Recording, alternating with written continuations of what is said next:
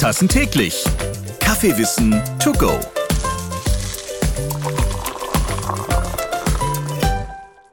Hallo, liebe Kaffeeliebenden. Wir waren bei der Podcast-Folge Kaffee, mehr Science als Fiction, ganz schön abgehoben, also so mit Raumschiffen. Es war Science Fiction pur, interessante Kaffeewissenschaft. Wir haben dort anhand von Probanden gelernt, was passiert, wenn bei einzelnen Personen der Magen durch Kaffee zu übersteigerter Magensäurebildung gereizt wird. Sehr interessant. Jetzt wissen wir also, welcher Kaffee weniger Probleme macht, wenn man zu den betroffenen Personen gehört. Zieht euch diese Podcast-Folge gerne nochmal rein. Ich bin Ralf Potzus und heute bleiben wir wissenschaftlich. Darum ist jetzt bei mir Kaffeewissenschaftsexperte Dr. Gerhard Büthoff, besser bekannt als Dr. Bü. Hallo. Hallo Ralf. Und ich freue mich auf Karina Schneider. Moin. Moin. Gerhard, du wolltest uns ja heute noch verraten, was Kaffee mit Kometen zu tun hat. Willkommen zurück. Ja, hallo Karina. Sehr gerne mache ich das. Ähm, es geht um die antioxidative Wirkung des Kaffees. Die ist äh, von vielen Forschern untersucht worden. Aber wir bei Chibo haben mit freundlicher Unterstützung durch das Bundesministerium für Bildung und Forschung, kurz BMBF, und mit verschiedenen Universitäten, also TU München, DFA Garching, TU Harburg, TU Kaiserslautern und die Uni Karlsruhe, genau hingeschaut. Wir wollten nämlich nicht nur die bloßen antioxidativen Effekte im Reagenzglas betrachten, sondern es wurde vielmehr darauf fokussiert, welche Kaffeinhaltsstoffe vom Körper verstoffwechselt und aufgenommen werden. Man spricht dabei auch von Bioverfügbarkeit. Uns interessierte also die Kaffeewirkung auf unsere Zellen und Organe. Um die Auswirkung von Kaffee an gesunden Menschen zu untersuchen, müssen wir ihnen zum Glück kein Organ entnehmen. Uns genügt eine einfache Blutprobe. Das ist schon mal schön, dass wir alle unsere Organe behalten dürfen. Das wäre ansonsten ja auch so wie bei Monty Python. Es klingelt an der Tür und dann Guten Tag. Sie haben einen Organspenderausweis. Wir brauchen Ihre Leber. Jetzt. Wir erinnern uns. Ja. Nein, so geht es nicht. Aber schon die Entnahme von Blut für eine Studie erfordert die Zustimmung einer Ethikkommission. Das muss man, also es gibt strenge Regeln. Die Blutzellen, und zwar hierbei die Lymphozyten, das sind weiße Blutkörperchen, die dienen uns als generelle Stellvertreter für alle unsere Organe und Zellen. Also man könnte sagen, die Blutzellen und Organzellen bekommen die gleichen Kaffeeinhaltsstoffe bzw. deren Abbauprodukte zu, in Anführungsstrichen, zu sehen. Und relevant sind ja nämlich nur die bioverfügbaren Verbindungen des Kaffees. Bioverfügbare Verbindungen. Ich spüre schon, jetzt wird es gleich kompliziert. Gerhard, könntest du trotzdem in einfachen Worten versuchen zu erklären, was da vorgeht? Ja, das Prinzip ist ganz einfach. Geht es den Blutzellen gut, freut sich der Mensch. Oder anders gefragt, sind unsere Zellen nach Kaffeegenuss fitter oder nicht? Und wie gut es meinen Blutzellen geht, kann ich im Comet-Essay, also dem Kometentestansatz, feststellen. Ha! Ich wusste es doch. Es geht um Kaffee und Kometen. Und bevor wir uns die Methodik von Dr. Bü erklären lassen, frage ich mal, was trinkt ihr? Tee oder Kaffee? Das ist ja die totale Frage. Was seid ihr also? Trekkie oder Star Wars? Das haben wir das letzte Mal noch gar nicht geklärt. Oh, heute bin ich tatsächlich auf grünen Tee mit Jasmin und mit Trekkie oder Star Wars. Ja, ahnt es schon, kann ich mal gar nichts anfangen. Vielleicht kann ich Schweden ins Rennen bringen? ja. Schweden-Fan, Karina. Na klar. Also ich bin auf jeden Fall Trekkie. Also ich weiß noch, ich kann mich zwar nicht an die Folge erinnern, aber ich habe Captain Kirk und Spock in der allerersten Raumschiff Enterprise Folge damals im Fernsehen gesehen. Ich weiß bloß nicht mehr genau, worum es ging. Ich war fasziniert. Ja, ich trinke jetzt einen Cappuccino aus dem Vollautomaten hier in der Süderstraße 293.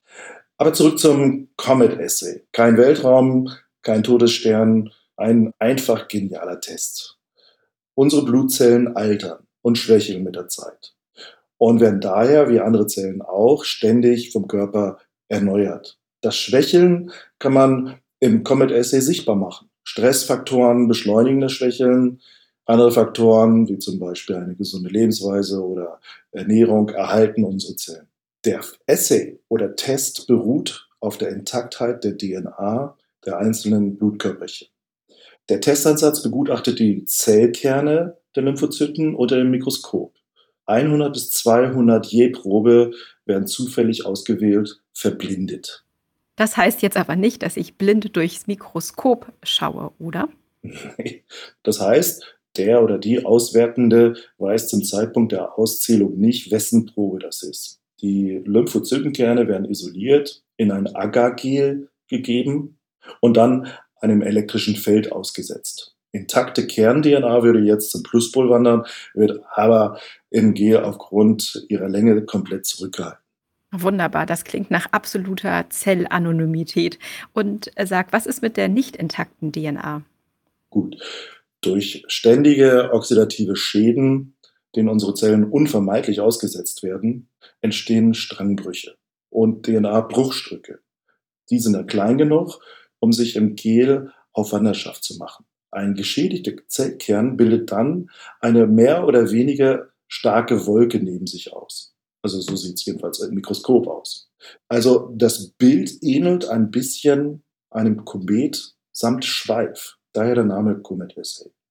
Setzt man jeweils die Fläche des Kometen, das ist ja dann der Zellkern, in Relation zur Fläche des Schweifs, das ist dann der kaputte Anteil, die Bruchstücke der DNA, dann erhält man einen dimensionslosen Bruch und der steht für das Ausmaß der Strangbruchschäden.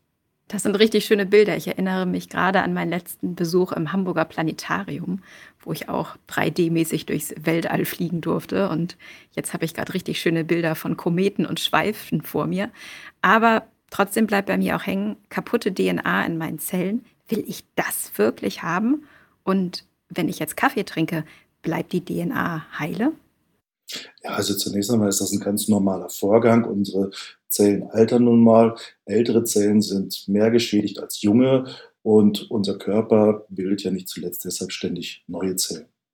Aber die durchschnittliche Schädigung meiner Zellen, das weiß man aus etlichen Untersuchungen zu Zellstress, ist eben höher, wenn ich zum Beispiel ein Polizist auf einer abgasgeschwängerten Kreuzung stehe und den Verkehr regle oder wenn ich dann eben am Schreibtisch äh, Polizist bin oder wenn ich Raucher bin oder wenn ich einen Infekt oder einen chronischen Organschaden habe, ähm, kaputte Nieren oder irgend sowas in der Art.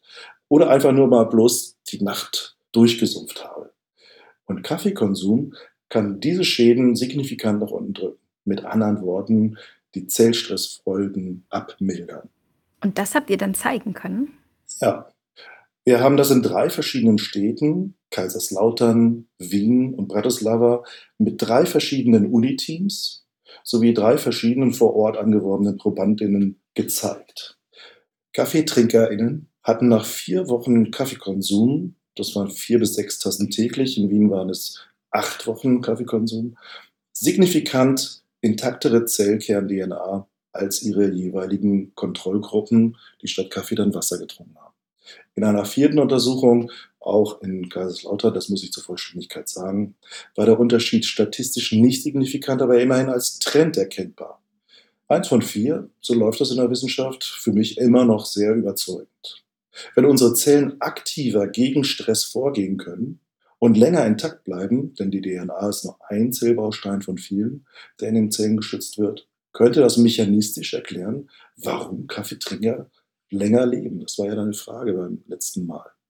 Das klingt alles sehr nachvollziehbar. Aber Gerhard, was sagst du denn denjenigen, die einer von der Kaffeeindustrie gesponserten Studie von vornherein misstrauisch gegenüberstehen? Ja, nun erstens wurde ein äh, weiter Bereich über das BMBF, das hatte ich ja schon erwähnt, mitfinanziert.